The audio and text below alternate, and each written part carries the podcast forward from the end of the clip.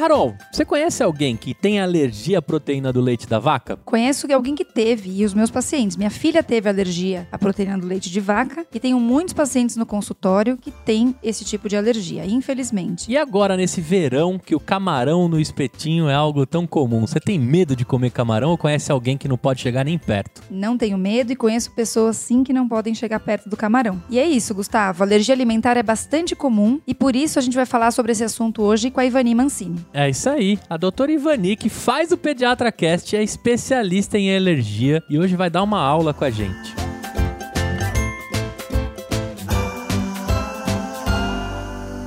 Olá, papais e mamães! Estamos iniciando mais um episódio que vai ajudar vocês nas dúvidas com seus bebês, crianças e adolescentes. Eu sou Gustavo Pass. Eu sou Carolina Vince. Eu sou Ivani Mancini. E, e esse, esse, é o Pediatra, Pediatra Cast. Cast.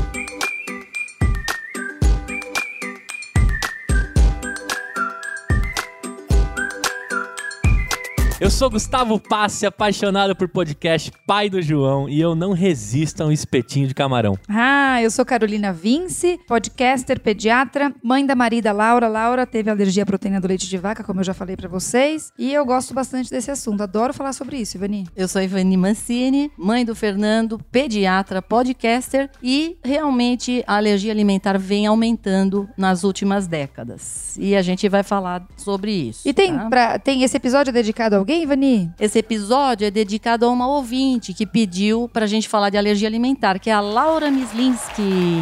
Palmas pra ela. Muito bom, vamos lá. E aí a gente vai aproveitar todo o conhecimento da Ivani como alergista para falar sobre alergia alimentar. Então, a gente vai fazer um bate-bola fazendo algumas perguntas que são bastante relevantes e bastante frequentes e a gente espera ajudá-los com esse episódio, tá, Ivani? Então vamos começar primeiro falando, Ivani, sobre a diferença entre alergia e intolerância, porque a gente ouve muitas vezes quando a gente fala pro país, seu filho tá com alergia à proteína do leite. Tranquilo, doutora, vou parar, vou comprar o leite sem lactose, não é? Olha, é importante a gente entender o seguinte, que uma alergia, ela ela implica, na verdade, numa alteração do sistema imunológico. Então, na grande maioria das vezes, você tem a produção de anticorpos. Uhum. Tá? Existem realmente até alergias que, que você não tem o aparecimento dos anticorpos, mas a grande maioria das vezes, você tem aparecimento dos anticorpos que chamam da classe IgE. Então, o que, que acontece? A pessoa come aquele, ingere aquele alimento, ele é absorvido e quando ele cai no sangue, ele é, na verdade, reconhecido como um estranho ali. Uhum. E a criança ou ou o próprio adulto começam a produzir anticorpos contra aquele alimento. Isso é na primeira vez que ele come ou na centésima vez que ele come. Num momento, ele vai ter uma alergia. Em algum momento, o corpo vai achar que aquilo é estranho e começa a produzir anticorpo. Depois que ele se sensibiliza, porque na hora que ele produz anticorpo, a gente chama isso de sensibilização. É aquela pessoa que tem anticorpos, mas ele, às vezes ele nem tem sintoma. Ele está sensibilizado. Pode acontecer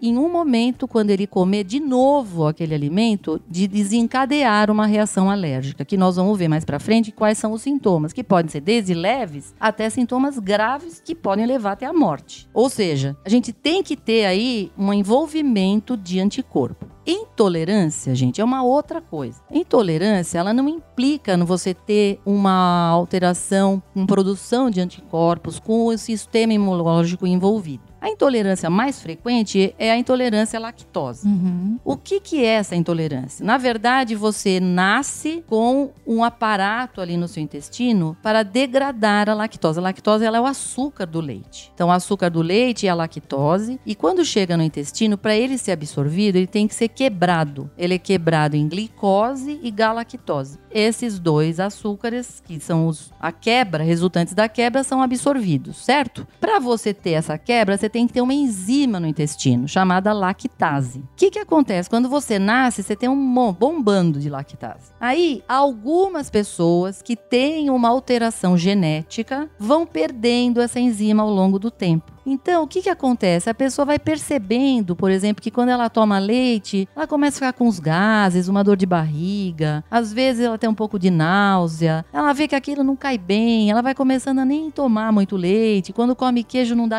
certo, começa com azia, vai começando principalmente a ter sintomas gastrointestinais, que são decorrentes do quê? Da sobra desse açúcar, porque como ela não tem mais essa lactase, essa enzima no intestino que ela vai perdendo, quando chega a lactose lá, não tem a, a enzima para quebrar a lactose, sobra a lactose no intestino. A lactose ela é um açúcar e ela fermenta, fermenta lá com as bactérias no intestino. Hum. E essa fermentação libera gás. Ou seja, a pessoa vira um balão, né? Tenho muitos gases. Gases distendem, dói a barriga. Ou seja, em nenhum momento aqui eu falei que a pessoa vai ter produção de um anticorpo, nada disso. Então, assim, a intolerância, ela implica numa alteração muitas vezes genética e que a pessoa vai ao longo do tempo perdendo aquela enzima e ela vai ficar para sempre assim. Não vai ter jeito, tá? Então é uma pessoa que não deve consumir a lactose, principalmente, que é a intolerância mais frequente, ou usar a enzima lactase quando for comer alguma coisa, tomar um sorvete ou comer um queijo, por exemplo, certo? Uhum, beleza. Ou seja, tem uma diferença bem importante entre a alergia à proteína do leite de vaca e a intolerância à lactose. E mais, gente, em geral, o que desencadeia a alergia são proteínas, não, não é o açúcar, é a proteína do alimento, ok? Que o corpo enxerga como um estranho ali. Beleza. Por isso que não adianta, quando a criança tem alergia à proteína do leite de vaca, você dizer que vai tirar e dar leite sem lactose. Não tem nada a ver uma coisa com a outra. Proteína é uma coisa, açúcar é outra. Certo? É, bom, Carol? acho que a partir da tua explicação fica fácil de entender por que acontece, certo, Ivani? O corpo vai ter contato com essa proteína e reconhece isso como não dele, produz anticorpo e a partir daí acontece a alergia, certo? Exatamente, exatamente. Existem algumas situações, Carol, em que o corpo ele reconhece como estranho, mas ele não produz anticorpo. É aquele anticorpo IgE. Então são alergias que são não IgE dependentes. Essas são aquelas que a gente vê muito em criança pequenininha, Uhum. criança de às vezes de meses, que tá tomando leite de da- até leite materno e de repente começa às vezes a ter sangramento intestinal. Uhum. Então, essas crianças, elas têm uma alergia à proteína do leite de vaca, mas ela não é por produção de anticorpo. Isso é muito importante quando você vai fazer o diagnóstico, porque aí a pessoa vai lá, dosa o sangue da criança, não tem anticorpo e fala que não tem nada. Não é isso. É que a via de sensibilização é outra, que não leva anticorpo IgE, é feita pelas células, é uma imunidade celular. E me conta então, a partir do que você falou, quais são os sintomas, Ivani, que tem associados ao quadro? Olha, a gente pode ter é, uma série de sintomas, desde os mais leves até os mais sérios, tá? Por exemplo, a gente pode ter problemas de pele para quem tem uma alergia alimentar. Ela pode ter, por exemplo, placas de urticária. Você pode ter, por exemplo, no caso da dermatite atópica, você pode ter crianças que têm, muitas vezes, te- pode ter alergia ao leite de vaca ou alergia a outro alimento e pode dar aquele eczema da dermatite atópica. Hum, Você pode ter, por exemplo, inchaço, às vezes no lábio, às vezes fecha a até garganta. uma pessoa. É, vai chegar lá. Às vezes a pessoa, por exemplo, leva um beijo, a criança ganha um beijo de uma pessoa que estava tomando leite no lugar, no lugar onde está o leite entra em contato com a pele e pode formar ali uma reação alérgica também. Você pode ter, por exemplo, sintomas respiratórios com chiado, espirros, às vezes um fechamento da garganta, que foi o que você falou. A criança às vezes fala que a língua dela tá grande, às vezes a criança fala que ela tá difícil de engolir, porque ela não sabe explicar muito bem o que ela tá sentindo. Hum, Você pode ter, por exemplo, sintomas gastrointestinais, por exemplo, náusea, diarreia, vômito, porque comeu um negócio não cai bem. A criança também toma aquele leite, tem criança que fica vomitando, tem criança que tem refluxo maior e tem uma alergia ao leite de vaca desencadeando. E você pode ter sintomas mais graves, que são, por exemplo, uma palidez na pele, quer dizer, você já está tendo aí um- uma,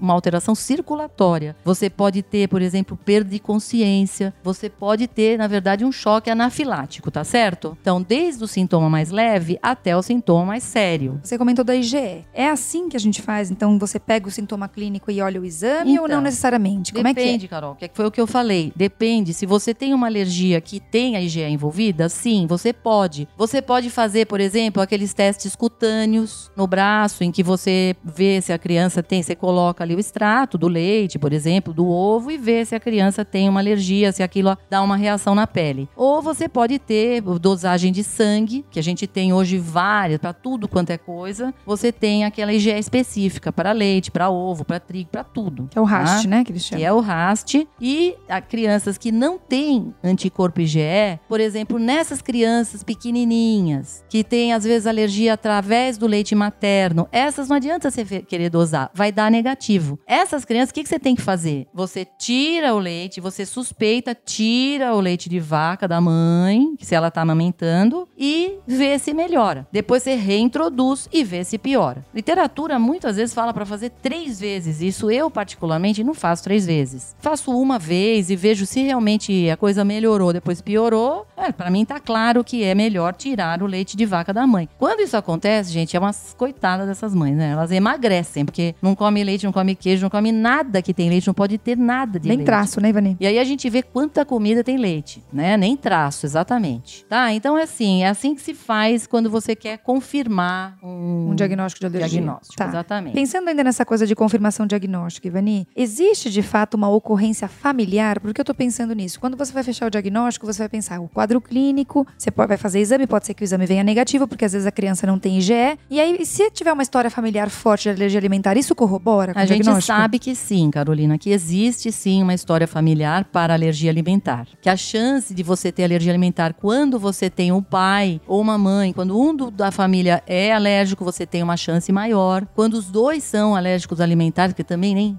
Que azar também, né, meu? Que a tua mãe tem alergia, foi casar com o teu pai que também tem alergia alimentar. Ai, ai, né? A chance da pessoa ter é muito maior. Muito maior, tá. Tá? Sim, porque na verdade existe uma genética para isso. A Hum. gente sabe que existe uma genética, tá? Então, ainda tem muito estudo ainda correndo. Então a gente sabe que tem alguns genes li- ligados ainda e aquele HLA, aquele sistema HLA também é envolvido. Então temos uma genética na história. Mas ainda não se investiga isso de rotina, certo? Assim, avaliar Não. essa coisa genética não, é, não é Carol. rotina ainda, não, né? Não é rotina ainda. Tá, tá, Tá. bom, Ivani. Agora a gente falou muito do APLV, eu acho que é o clássico, né, da alergia, Alergia a leite de alimentar. vaca, proteína leite alergia à de vaca. proteína do leite de vaca. Mas não é só ela, né, Carol? Não, então, isso eu queria saber, porque a, a alergia à proteína do leite de vaca aparece muito precocemente, né? A criança nos primeiros meses de vida e muitas vezes as É, crianças toma resolvem o leite, quadro. só leite, é lactente, né? Sim, e aí quando você suspende, às vezes a criança resolve esse quadro alérgico. Isso, olha, a, a grande maioria, Carolina, resolve até dois anos de idade. Sendo que as, as que demoram mais são aquelas que têm alergia a uma específica a proteína caseína, porque o leite ele tem uma, uma- eh, tem três proteínas principais e a caseína é uma delas. Quando a, criança tem alergia à caseína, isso é um sinal de que ela pode levar mais tempo para melhorar. Quando a caseína não está envolvida, uma grande maioria a gente vê a criança melhorar até um ano de idade. Você pode reintroduzir que você vai ver que dá certo, entendeu? E isso nós estamos falando daquela criança que tem alergia com a IgE. Aquela criança que é pequenininha, que às vezes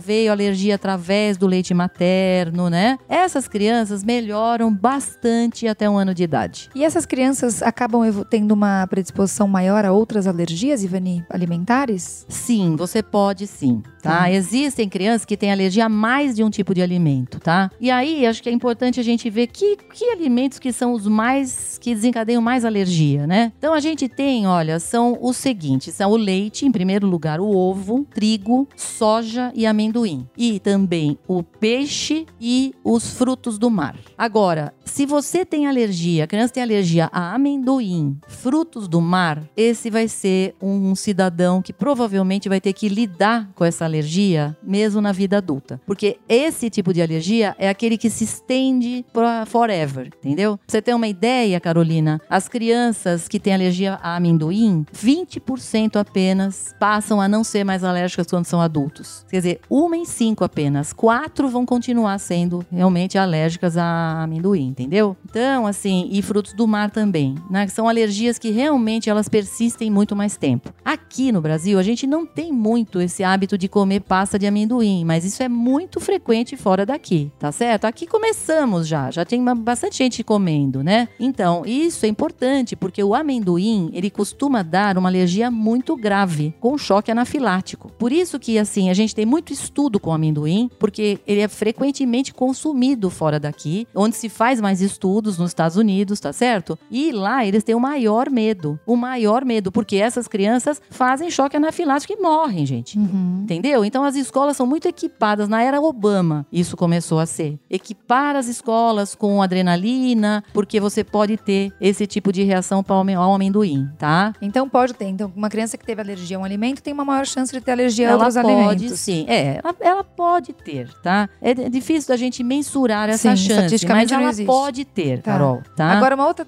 é, associação também, Vani, que eu queria saber. A criança que tem outras alergias, então uma criança que é asmática, ou uma criança que tem uma dermatite atópica que começa precocemente, Uhum. você imagina que essa criança é potencialmente tem um risco maior de alergia alimentar também? Ou que você tirar o leite poderia ajudar, por exemplo, nesse tipo de coisa. É, eu penso até na associação. Então, uma mãe que vê, porque a gente sabe, a gente já falou no nosso é, episódio de dermatite atópica, que é um quadro que começa muito precocemente, Isso né? mesmo, é assim, olha. Aquelas crianças que têm uma dermatite atópica muito severa e que começam muito cedo, Carolina, elas têm mais chance de ter uma associação, uma piora da dermatite quando elas tomam leite de vaca. Nessas, vale até a pena você investigar a alergia à proteína do leite de vaca e às vezes tirar o leite para ver se tem uma associação, se melhora, tá? Agora, na verdade, a gente pode considerar a alergia alimentar como fazendo parte daquela marcha alérgica que a gente falou. Sim. Que a gente falou lá no dermatite também, tá Aham, certo? uhum. Então você pode ter sim, pode começar com dermatite, depois você pode passar ter rinite, depois você pode ter asma e pode ter alergia alimentar. Ela tá no meio da história. Então, tanto ela pode ser uma continuação, como ela pode agravar alguns processos, por exemplo, a dermatite. E você já falou, na verdade, que quais são os alimentos que estão mais associados à alergia alimentar. Mas o que eu queria que você falasse, Vani, você falou que lá no início do, do episódio que a gente tem observado um aumento nas- na, na- na ocorrência de alergia alimentar. A gente tem sim, Carolina. e você A acha que o junk food, por exemplo, tem relação com isso? O que, que, que, que eles falam É, sobre por isso? que, né, que aumentou? Essa é uma questão, né? Por que que aumentou? Porque se você for ver, Carolina, antigamente, ali, a década de 60, mais ou menos, a gente tinha na população em geral uns 3% de alérgicos alimentares. Isso passou hoje a mais ou menos uns 8, quase 10% da população. É muita gente. Bastante. Quer dizer, aumentou. E por que que aumentou? É assim, existem é, algumas assim explicações para isso. Seria, por exemplo, alguns seriam os fatores de risco, né? Por exemplo, o tempo quando se introduz alimentos. Por exemplo, se segurava muito para introduzir os alimentos depois, o próprio amendoim, entendeu? E hoje se viu que quanto antes você introduz, melhor é. Então, o fato de segurar muito para introduzir alimentos depois piorava, dava mais alergia. A hipótese da higiene, por exemplo, né, que é aquela que a gente falou até no nosso episódio de imunidade e sujeira, é assim, sim, ser muito limpo às vezes pode atrapalhar. Um pouco de vitamina S de sujeira é boa, né? Por que isso? Porque você me- é, ajuda, na verdade, a ter um sistema imunológico mais tolerante. Não é aquele sistema imunológico bobo que qualquer coisa que entrar diferente no sangue já vai virar uma, uma explosão de alergia. Uhum. Tá certo? Outra coisa, por exemplo, alguns hábitos alimentares que, com essa globalização também, a gente tem disseminado hábitos alimentares que não existiam em lugares que começam a ter. Por exemplo, pasta de amendoim. É um negócio que a gente nunca comeu aqui. Hoje eu vários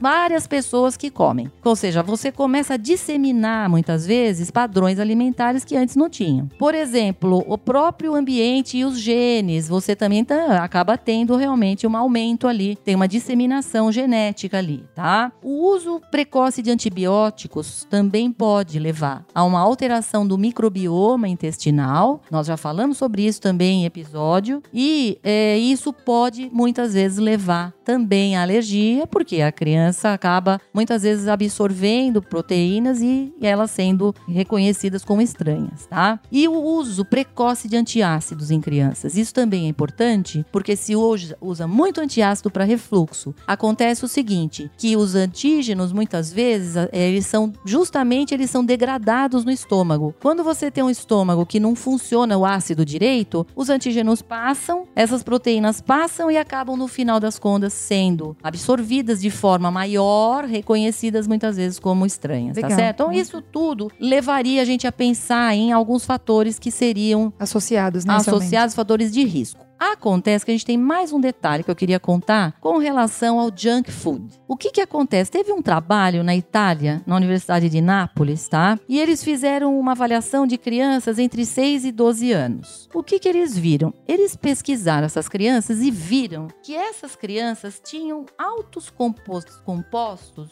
de uma um composto, né, que eu vou explicar qual, que era muito visível sob a pele dessas crianças, tá? Eles tinham depositado na pele um composto que não era observado, por exemplo, em crianças que tinham alergia respiratória ou que não tinham alergia. E que composto é esse? Ele é um composto que se chama Advanced Glycation and Products, AGE, que seriam produtos de glicação avançada. O que, que são esses produtos? A glicação, o que, que ela é? Ela, ela acontece quando uma molécula de açúcar ou um carboidrato ela se liga a uma proteína ou uma gordura sob ação do calor. Por exemplo, quando você pega uma batatinha e põe ela no óleo e frita ela. O que, que acontece aí? Você vai ter justamente essa ligação do carboidrato da batata com o óleo quente. Sob o calor, você vai ter ligação. Essa é a glicação. O que, que acontece aqui? A gente sabe que os produtos ultraprocessados são ricos nesses AIDS. E justamente esses AIDS foram vistos na pele dessas crianças com alergia alimentar. Então, o que se acha? Que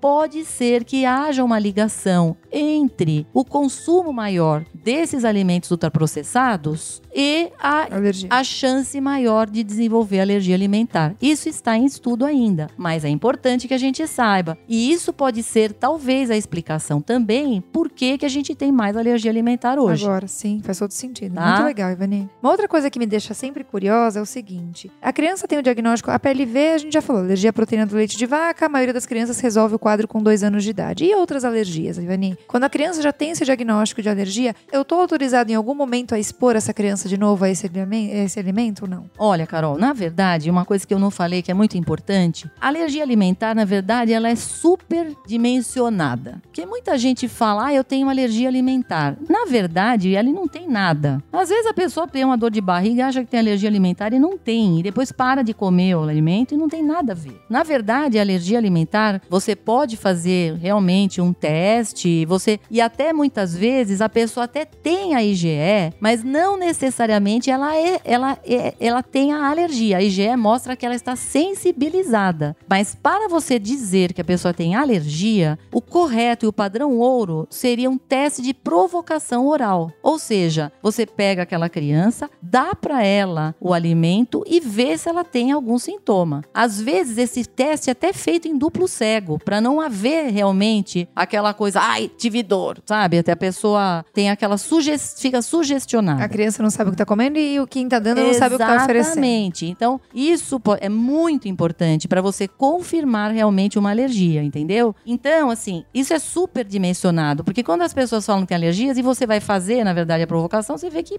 muitas vezes não é nada. Cai muito essa, esse índice aí. Agora, Carol, quando a criança tem realmente está confirmada que ela tem uma alergia alimentar, a gente sabe que algumas alergias elas somem em períodos. Por exemplo, o leite, um ano, dois anos, o ovo também, dois, três anos, tá? O trigo por volta de uns seis anos. Já o amendoim, esse vai para frente, vai longe. Então, muitas vezes, para você conseguir definir se a criança já pode comer aquilo, você precisa do teste de provocação oral. E dependendo do sintoma que a criança tem, isso tem que ser feito até num hospital. Em ambiente hospitalar, sim. Tá certo? Uhum. Alguns dá até para fazer em casa. Por exemplo, dessas crianças pequenininhas, bebezinhos, que às vezes tem ali sangramento ou tem dor de barriga, porque tomam leite materno que tem, tem né, que tem ali a, a proteína do leite de vaca. Esses, muitas vezes, dá para você ir liberando. Não precisa, do, dá pra fazer em casa. Agora, alguns não. Alguns têm que ser feitos controlados, tá? Tá ótimo, Ivani. Bom, então assim, a partir disso que você explicou, a gente sabe. Tem alergia alimentar, eu afasto o alimento da criança. Esse é o tratamento. Existe alguma outra forma de, de atuar na alergia alimentar, além da exclusão do alimento que leva à alergia, Ivani? Olha, na verdade, Carol, o que se tem hoje é muita atenção, principalmente naqueles alimentos que são, por exemplo, amendoim. Porque são os alimentos que dão choque anafilático. Que é o grande medo. Realmente, a exclusão é a primeira. Hoje tem alguns estudos com as imunoterapias, tá? Então tem a imunoterapia oral, a imunoterapia sublingual e epicutânea. O que, que seria imunoterapia? Seria você dar pequeníssimas quantidades daquele alimento para o organismo e formando anticorpos protetores, porque isso acontece. E isso leva a um mecanismo de tolerância. Então, quando você vai tendo esses anticorpos protetores, ao longo do tempo você vai passando a ser tolera o alimento. Então, assim, por exemplo, a imunoterapia oral é justamente isso. Você vai dar pequenas quantidades. A criança tem alergia a amendoim, você vai dar um titiquito de amendoim ali toda vez. Isso é arriscado, porque você pode ter mais reação com a imunoterapia oral, apesar dela ser mais eficaz. A sublingual e a epicutânea, elas são menos arriscadas, mas elas dão menos resultados, tá? Então, hoje se tem associações, por exemplo, da imunoterapia oral com alguns produtos que são os anticorpos monoclonais, tá? São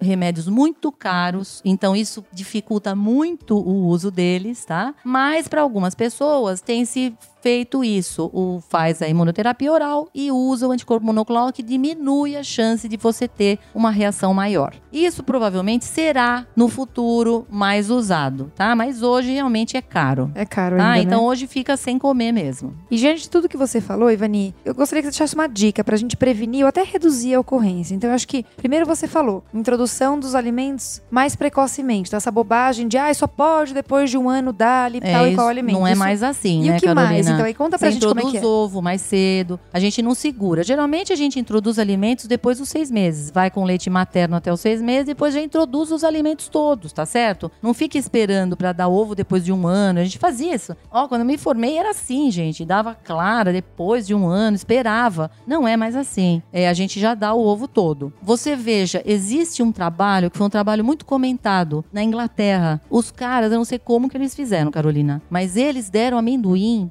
criança de três meses de idade. Pasta de amendoim, não sei como que eles deram lá pra criança, mas eles fizeram esse trabalho. O que que eles mostraram? Eles mostraram que essas crianças que em que você introduzia muito cedo o alimento, elas tinham menos alergia do que aquela que esperava para introduzir depois. Então, quanto ao amendoim, hoje em dia ele é introduzido muito precocemente, principalmente nessas locais onde se consome muito amendoim, pasta de amendoim. Então, esse é um alimento que é para ser introduzido cedo, não é para ficar esperando, porque senão a chance de ter alergia é maior. Existem algumas coisas que eu acho importantes que se, se vê que, por exemplo, você pode pensar numa prevenção, prevenção de alergia. Aham. Por exemplo, se uma gestante não comer nada que seja alergênico, ah, não vou comer peixe, não vou comer ovo, não vou comer, vai adiantar alguma coisa? Não, não vai. Ah, ela deve comer de tudo porque não faz nenhuma diferença, é o que mostram todos os estudos. A mesma coisa vale para a pessoa que amamenta. Não adianta ela parar de comer coisas, tomar menos leite,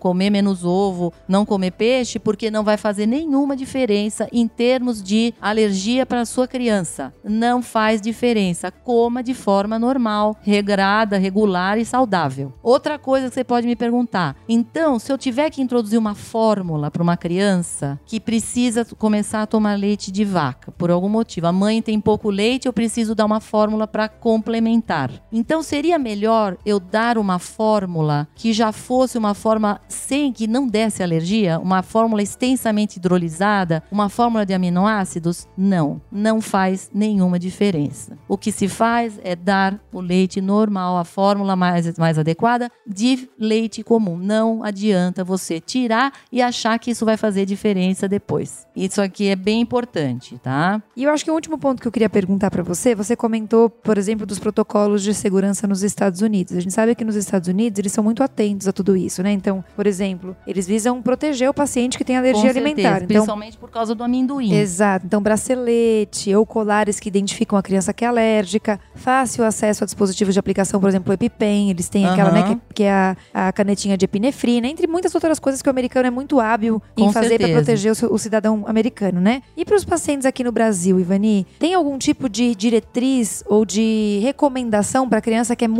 alérgica que faz anafilaxia, como você citou, que pode Olha, acontecer? Carolina, nesse caso aqui, bom, primeiro, acho que assim, uma criança dessa é muito importante que se ela convive além da casa dela, em outros locais, que a gente converse, converse com a escola, converse com o cuidador, converse porque assim, eh, sabe, a- você pode ter realmente uma reação maior. Felizmente, a gente não consome tanto amendoim aqui. E os, o- as alergias mais frequentes que a gente acaba vendo, que é o leite, o ovo, o trigo, a gente não tem tanta anafilaxia. Porém, isso é uma coisa que não dá pra gente dizer que não vai existir, porque tem criança e adulto mesmo que um dia pode ter uma reação menor e depois pode ter uma reação maior. Não dá pra gente saber. Então, assim, mas existem aqueles alimentos que são mais perigosos, eu diria. Então, assim, primeiro, a criança tem que ficar longe desse alimento. Se você tem alguma chance de ela engolir, é importante que a mãe seja orientada a ter uma caneta de adrenalina. Pedir para as escolas terem isso aqui, eu acho que é meu, uma ilusão, né? Porque a gente até tá deveria, né? lutando, tá lutando para ter álcool gel nas escolas, sabonete. Imagina uma caneta de adrenalina. Ou seja, gente, é difícil. Eu tive já uma vez uma situação que a criança tinha uma alergia a feijão. Não é uma coisa frequente, gente, é muito raro. Porém, o feijão pode levar a alergias maiores, tá? E assim, ele já tinha tido uma reação maior e eu fiz essa mãe comprar uma caneta de adrenalina. E aí, olha só o que aconteceu. Elas foram lá viajar pro interior e aí estavam lá e aí, sabe, a avó que não acredita que a criança tenha, não, vem aqui, come só um pãozinho aqui molhado no feijão. E ele comeu. E ele ficou ruim, gente. Por sorte que essa mãe tinha adrenalina. Fez adrenalina e ele conseguiu chegar no hospital. Então, assim, não é frequente isso, mas salva uma pessoa. Claro, Tá certo? certeza. Então, assim, isso realmente é uma situação que o alergista deve ver, é ele que deve orientar, orientar como usar, tá certo? Não é uma situação corriqueira, que o pediatra generalista no- normalmente não tem esse, né, essa expertise. Então, encaminhar para um alergista, porque isso um realmente quadro precisa. grave, que uma criança Exato, potencialmente grave tipo precisa ser quadro, acompanhada né? de pertinho, né, É isso, basicamente é isso aqui. Maravilha, Ivani, que show, hein, Gustavo, de episódio, aula. né? Uau! Fiquei quietinho aqui vendo a aula entre vocês duas, isso sim. Muito bom, obrigada, Espero que Ivani. tenha ajudado os Ajudou muito, também. sempre ajuda. Muito bem. Agora, Ivani, se, se alguém quiser compartilhar o PediatraCast, como é que ele marca lá no nosso Instagram? Qual que é o nosso Instagram? Arroba PediatraCast. Ah, é. Já que você está sendo entrevistado aqui, na verdade, as perguntas estão para você. Qual que é o nosso Maria. site? pediatracast.com.br. E o que, que você pede sempre para as pessoas fazerem lá no iTunes? Ah, eles já sabem, Gustavo. Cinco estrelinhas, né? Muito bem. Então, depois dessa aula, né? Cuidado aí com o camarão, com o amendoim, Exatamente. com a proteína da, do, Do leite de da vaca. né? E tome cuidado, a gente se vê no próximo episódio e Tchau! tchau!